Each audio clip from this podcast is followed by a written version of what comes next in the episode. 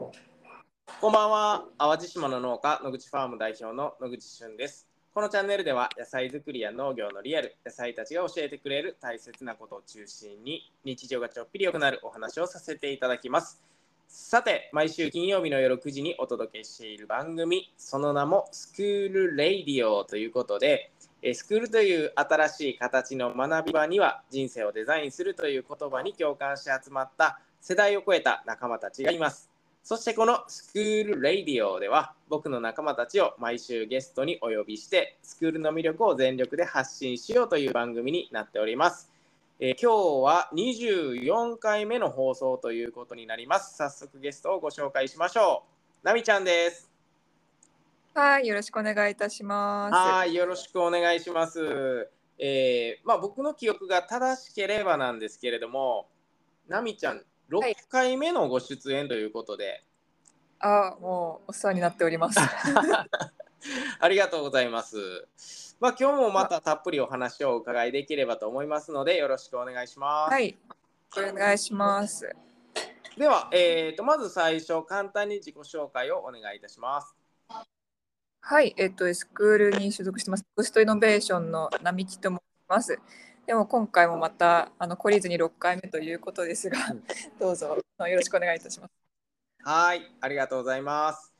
えー、っと今ナミちゃんはエストニアにいらっしゃるということで、はい、あそうです。もう日本はもう雨がすごいんですよ。あ、雨ですか？あのね、なんかつい何日か前とかでも九州であのまあ我らがボスはい、ボスがねあの、ねはい、いらっしゃるというか、まあ、本拠地といいのかどうかわからないですけど、まあ、ほとんどいらっしゃらないような感じもしますが、まあ、とにかく九州でめちゃめちゃ雨が降って、すごい被害が出てたりとか。そうですよね、そうですよはいはいはい。で、今日も淡路島はもうね、さっきから雷がすごくて。ああ、そうなんですか。結構淡路島の方にももう雨とか、うん、なんか大雨注意報とか出てたりとか。まあ、どうなんでしょう。なんか注意報出てるかどうかは定かではないんですが、あの僕ら常にあの、うん、仕事柄気象レーダーを見てますんで。はい、そうですよ。はい、前回やった時にあのしたので、気象レーダー活用方法みたいな。そうなんですよ。もうとにかく今日はジメジメしてるし、雷鳴ってるしということなんですけど、エストニアは今な何時で何度ぐらいですか？エストニアは今午前9時なんですけれども天気ですね、うん、何度かな？20ぐらいですね本当に。20ぐらいですか？はい20とかそれ以下です今は。えー、羨ましい。そうなんですよ。地面てる日本からそれこそこの間エストニア渡航してきたので、うん、あの日本の感覚でたらなんか寒いみたいなうんうんうん、夕方とかもうすごい寒くて鳥肌立つっていうぐらい、うん、けど乾燥してるのでこうなんかパッと自分の手を見た時に、はい、日本のなんか冬とかってすごく乾燥するじゃないですか日本、うんうんうん、あのあの感覚で手がすごいなんか冬の自分の乾燥したみたいな。えー、そんな感じです。そうなんですね。普段もはい、もう水とか私日本にいる間あんまりあの、まあ、積極的に水飲んだ方がいいよってよく言うじゃないですか、うんうんうん、それでもやっぱり、まあ、頑張って飲んでもそんな飲めなかったりっていうことあるんですけどエストニア来てると今私ボスと一緒に行動してるんですが、うんうん。毎日2.5リットルのあの水のペットボトルを買ってそれを1日で2人で飲み切ってるっていう。ええー、に気温20度で2.5リットル飲み切るってまあまあ多いですよねいやそうなんですよ。だから本当に乾燥がひどくて。ええー、うん。です気持ちいいんですけど、うん。まあ、とにかく乾燥してるのでここだけ注意っていう感じです。ああそうなんですね。いやどうでしょう。今もうなんせジメジメしてる日本にいるとねどうしても羨ましくは感じますけど。いや、まあ、そうですよね。1日2.5リットルもなかなかのもんやなっていうところではい。まあ今日はそのエストニアにいるナミちゃんからまあ現地のこととかも聞いていきたいなと思うんですけれども、はい、えーと、まずはですね、はい、スクールについて教えていただけますか？はい、えー、スクールとかはですねあの人生をデザインするということをテーマにしておりまして、うん、好きを見つけて好きを形にする新しいあの世代を超えたあの学び場となっております。はい。ありがとうございます。あのまあ、エストニアの情報の前にですねちょっとおさらいといいますかあの実は6月の後半、28日だったかな、えーと、実は淡路島の野口ファームに2回目の登場ということでお越しいただきまして。はい、ありがとうございました。いやいやいや、こちらこそありがとうございます。で、まあ、メイン、メインのイベントは、トウモロコシを食べようということやったんですけど、はい、あの、3月に、ナミちゃんが来てくれた時に、ちょうどね、トウモロコシの種まきをしたんですけれども、まあ、それが大きくなって食べてみた感想、まず、なんかこう、率直にこんなんやったっていうのを教えていただけますか？いや、やばいですよ。やばい、やばいですか？よ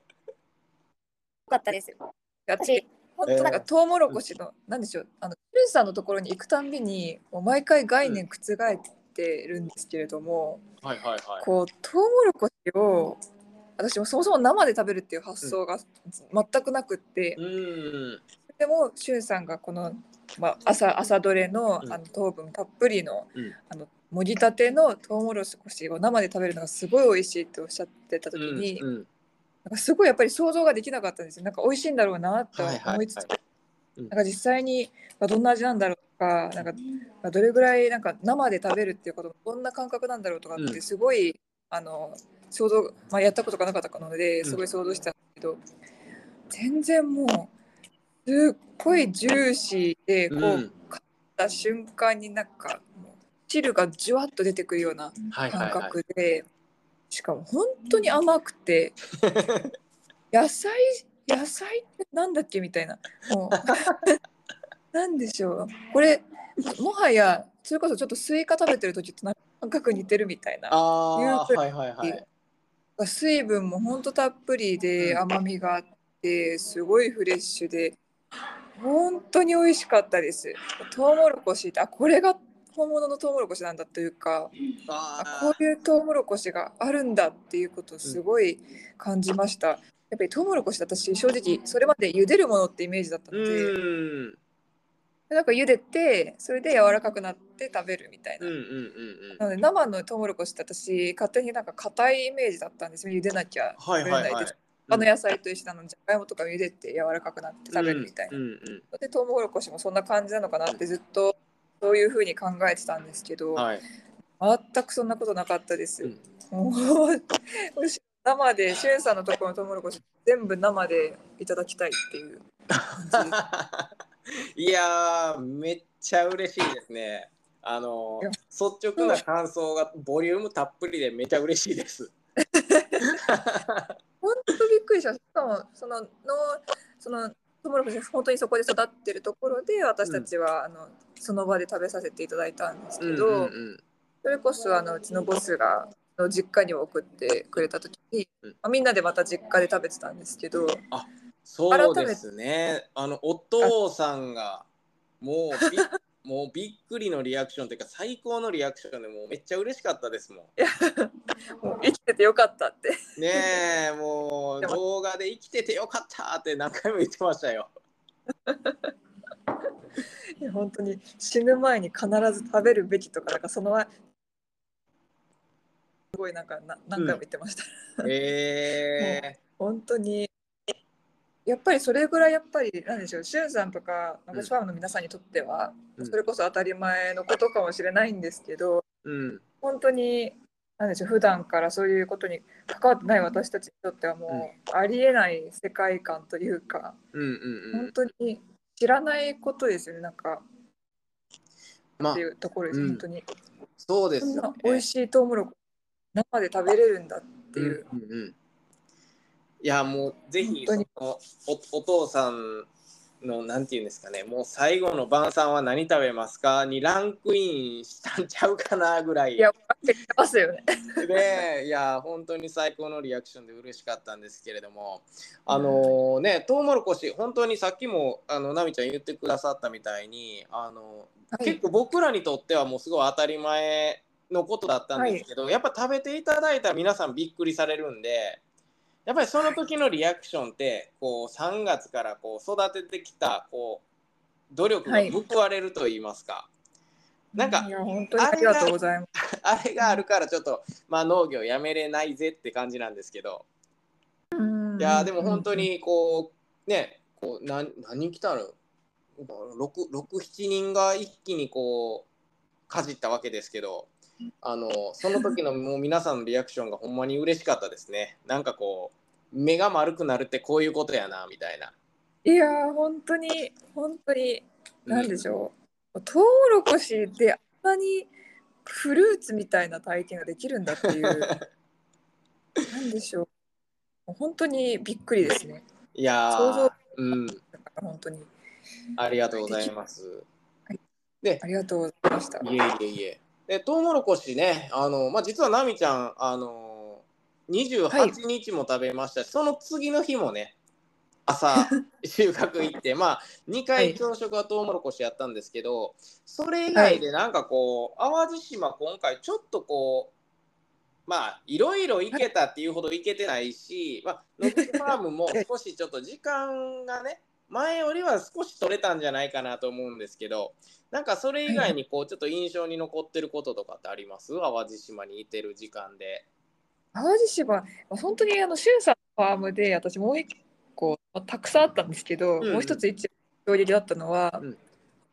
前回3月に行かせてと行かせていただいた時に、はい、あのレタスをがあのあった畑ですね。畑が、うん、あの田んぼになってたのは本当衝撃でした。あ確かに。あそっかそっか。あの奈美ちゃんはちょうどレタスを収穫したのが、はい、ところが今お米になってますもんね。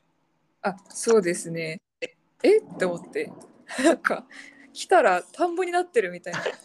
こういうふうにこういろんな使い方をまたされてるんだなっていう、また私そこでもすごいびっくりしましたね。田んぼは田んぼっていうイメージだったのずっとうん。こんな畑になったりとか田んぼになったりとかっていうなんか時期とか季節によってまた違う顔を見せることができるんだっていうのもまたすごくびっくりしました。あ確かにあのそうだな6月にお越しいただいた時あんまりそこにはあの僕は触れてなかったと思うんですけどちゃんとこう見学していただいてたんですね。ほんまやねなんかそれも僕らの当たり前というか当たり前のことがうおなんやこれ急にお米になってるがなっていう感じですね。いやそうですよ本当。びっくりしました、え。ー、やっぱりあのずっとそこにレタスとか、うん、地上の地上で生えてくる野菜があった場所が、うんうん、なんか今度来たら全部水没していて次はなんか田んぼってるっていうのが。いやそうなんですよね。なんかこう淡路島の特徴でもあってあのお米を育てて野菜も育ててっていうのをもう1年で何回も何回もこうぐるぐる回転させるんでまあなのでこう四季で本当に見た目、見た目が違うって変ですけどまあまあまあ見た目かなこう景色が四季によって全然変わってくるかなって感じですね。まあなので、すごいな。うん。はい。あのそこでまたしゅんさんから、うん。はい。いや、ごめんなさい。ちょっとね、今、はい、プツプツって途切れちゃったんで、あの、ナミちゃんが喋ってないもんやと思って、僕喋り始めたんですけど。すみません。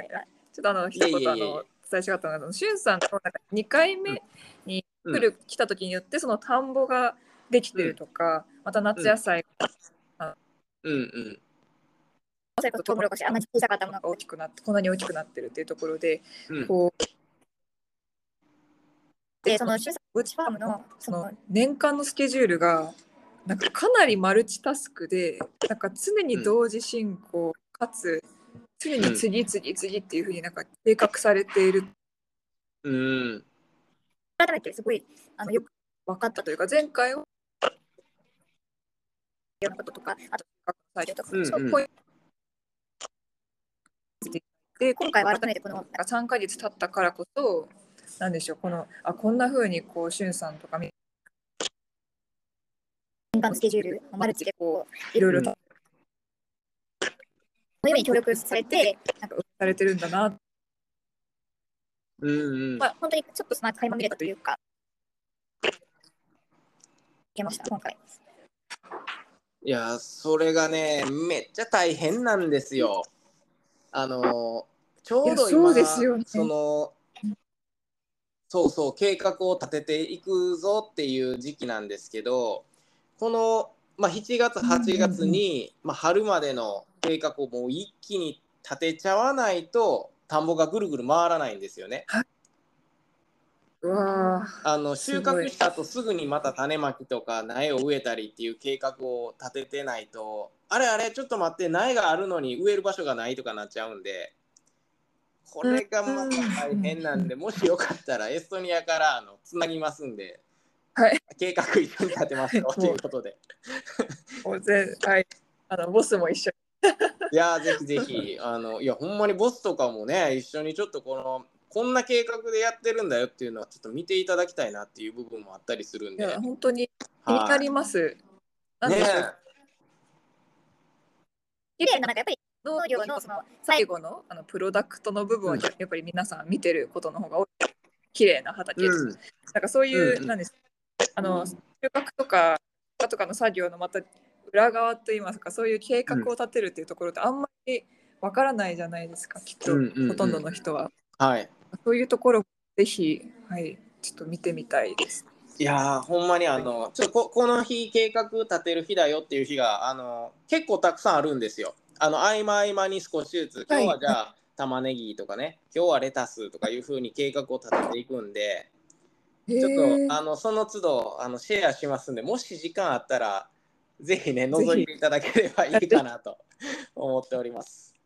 はい、ありがとうございます。はい。でですね、えっ、ー、と、はい、ちょっと聞きたいのが、今回、まあ、あのエストニアにあの今いらっしゃるということなんですけど、はい、えー、今回投稿された、はい、大きなミッションとかって、なんかどんな感じですか？大きなミッションは、またちょっとぼやかして言いますと、あそうかまだまだあんまり大きな声では言えないんですかね？あそうなんですでもあと今月末にはもう大きな声で大々的に、会社の SNS をアップできるようになるので、あちょっとぼやですね。うん、はい。ほなもうもうはい完全にあの切りぐらいでいっちゃってください。はい。あのあのぼやというとも、うん、はいあのたくさんの生徒さんとあとは大人の皆様をエストニアのあのお連れしてくるっていうようなことが今月末あるんですけれども、うんうん、そちらのサマープログラムに向けた準備を今ボスと一緒に最終調整を現地で行っています。うんうんうんうん。はい、あ、OK です。あ、はい、すみません。どうぞどうぞ。いやいやいや、あの、そのためにはいろいろとまた現地の方で、なんでしょう、なんかぼやかして言うって難しいですよね。いや、難しいですよ。僕 僕もどこまであのなんか伝えていいかわからないですけど、まあでも、あのざっくり言うと、まあそういうことってことですね。あそうですねざっくり言うともたくさんの方々がエストニアに来られるので、うんうん、その皆さんをお迎えする準備というところですね。うんはい、なるほどなるほど。まあナミちゃんのミッションは、まあ、多岐にわたるわけですけれども今回もやっぱりこう通訳とかそういうあの、はい、ポジションというかもう担うわけですね。あそうですね。本番の方では通訳とあと、うん、アテの方はあのボスと一緒にいただくというところで、うんうん、あの今回いらっしゃる皆様もあの同じグループなんですけど、はい、こうなんか、うん、えでその縦に分かれた。あるんですか？あそうなんです今回本当特殊パターン、うん、うんうん。うん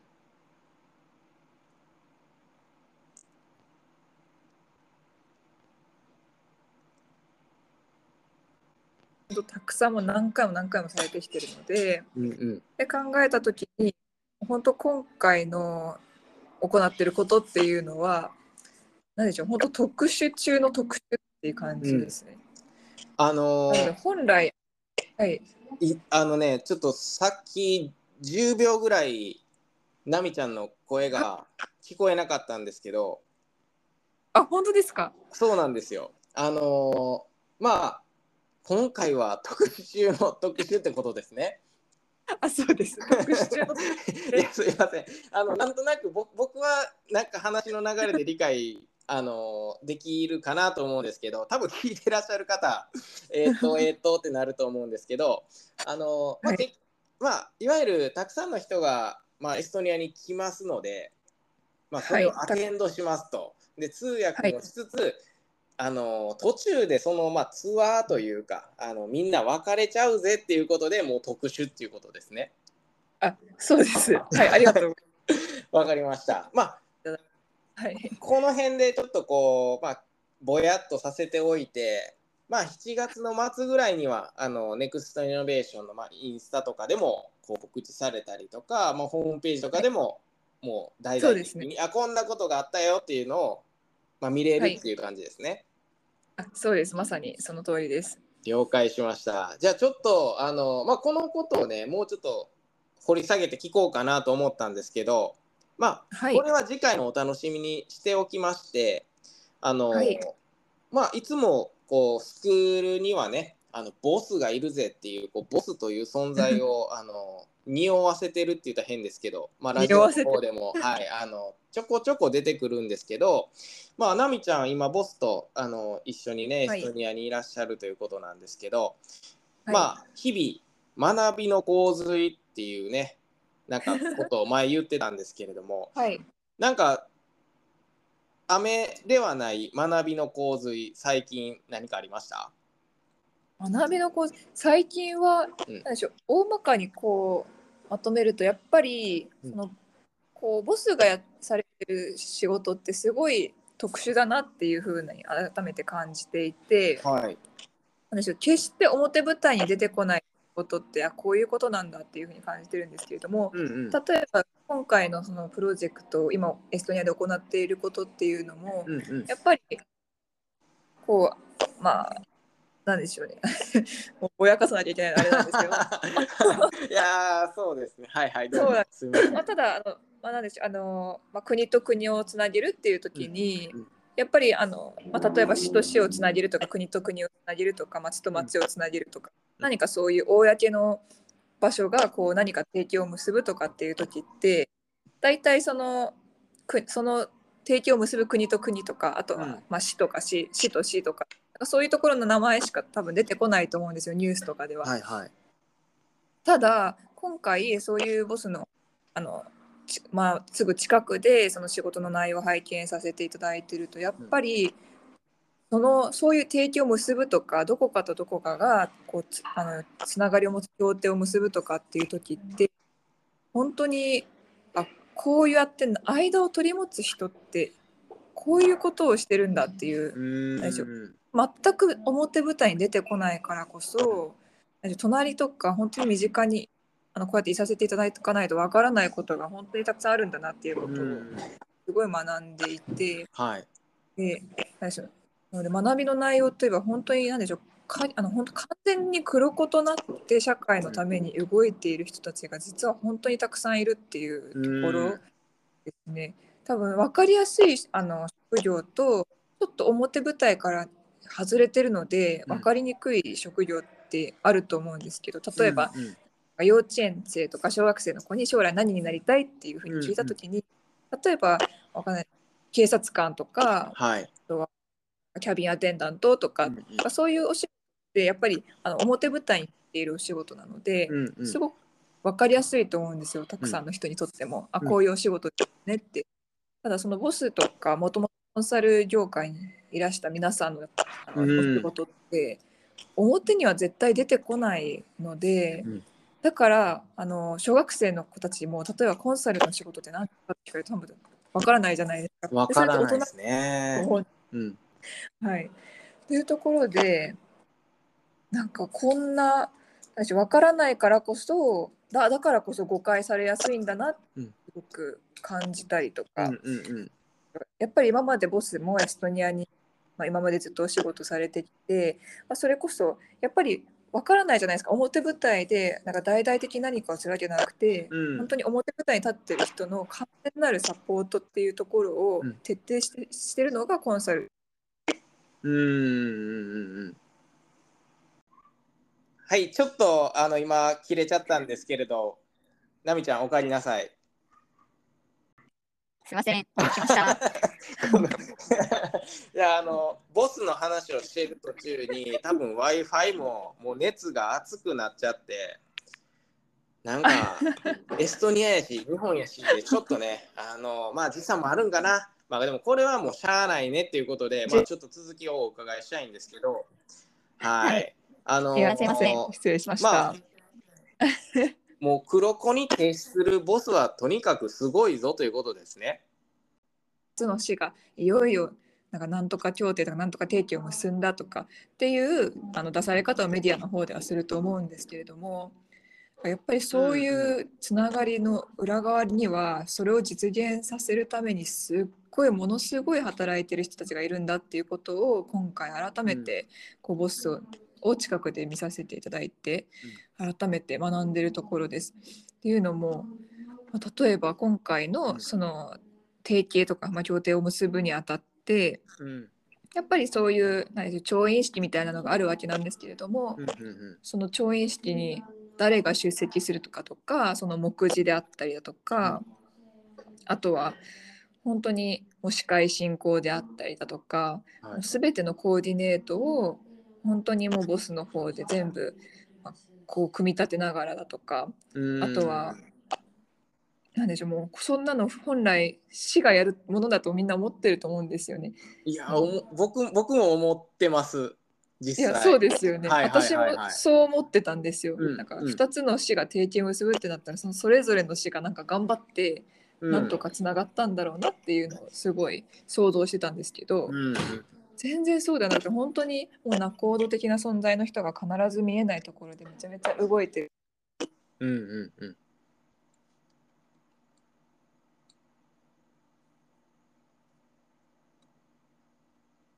え、もしもし？いや、あのね、ナミちゃん。あのね、今もちょっと、ちょっと。切れてましたね。ダメですか？なんかね、めっちゃ、やっぱり、あれじゃないですか。もうボスのことはここまでにしとけよということかもしれないですね。あ、そうです。たくさんのシュンさんのファームの話をさせていただいて。次回、次回あのボスの。で、また続きのおかわりをぜひよろしくお願いします。そうですね。いやいや、もう全然あのお気になさらずで、いや、本当にね、このエストニアと日本をつないでラジオ収録するなんていうのはね、僕たち素人ができる時代になっただけでもほんまにすごいことなんで、はい、もうぜひね、元こでエストニアにいる間にいろいろとこう皆さんに現地の情報をお届けしていただきたいなと思っております。はい、はい、ぜひお願い。本当に皆さんも、はいまあ、あれトウモロトウモロコシまだありますよね。うん、まだありますよね。トウモロコシね、もうあと、でもね、あと1週間ぐらいですよ。もうそれで終わりです。あと1週間ぐらいですか？はい。1週間以内に野口ファームへ行くことをお勧めします。もう最後にもう超なんかシュートぶっこんできましたね。ありがとうございます。めっちゃ嬉しいです。